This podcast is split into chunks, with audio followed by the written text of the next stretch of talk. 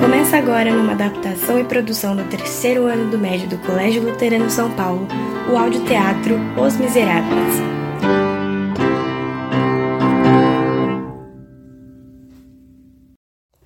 No último episódio, G. Valjean se juntou à revolução para tentar encontrar Marius, um jovem apaixonado por Cosette. Javé teve a vida poupada por Valjean após tentar se infiltrar no meio dos revolucionários. Sem aguentar o dilema entre a lei e a bondade, ele tirou sua própria vida. Mas a revolução não parou.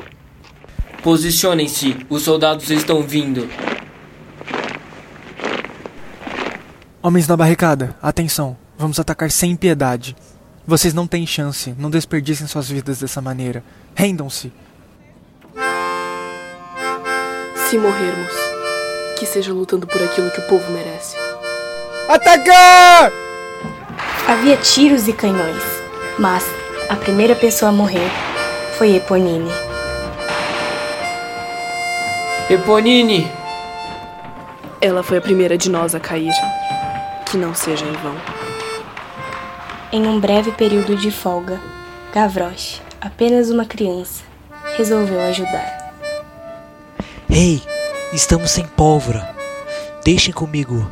Eu busco aquelas que caíram do outro lado da barricada. Não, Gavroche, não!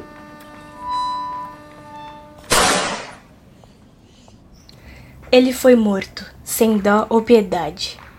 A batalha continuou, mas todos os revolucionários morreram, um a um, exceto por Marius, que estava apenas desmaiado, e Jean Valjean. Todos eles morreram. Mas Marius ainda está aqui. Eu poderia apenas sair daqui, mas sei que Cosette teria seu coração partido. Já não possui a mãe e um dia não estaria aqui.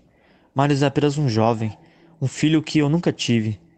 Deus do céu, que ele retorne vivo. G. Valjean reparou na existência de um bueiro próximo, e por ele, atravessando o esgoto, carregou Marius para longe do perigo. No meio do caminho, no entanto, encontrou alguém não tão bondoso assim. Era Monsieur Thénardier. Época de revolução é boa para isso. Saquear os corpos que sobraram. Não é nem roubar, essa galera nem vai usar mesmo. Espere, você está vivo? Jean Valjean? Que mundo pequeno. Mas ele fugiu antes que Valjean pudesse fazer alguma coisa. Cansado, Valjean deixou Marius em um hospital e foi para sua própria casa. Assim, Marius não ficou sabendo quem o tinha salvado. Ele acordou sozinho e soube que a revolução tinha acabado. Meus amigos, todos mortos, e eu aqui, vivo. Eles sonhavam com um amanhã e com um mundo melhor. Agora apenas cadeiras e mesas vazias, onde nos reuníamos.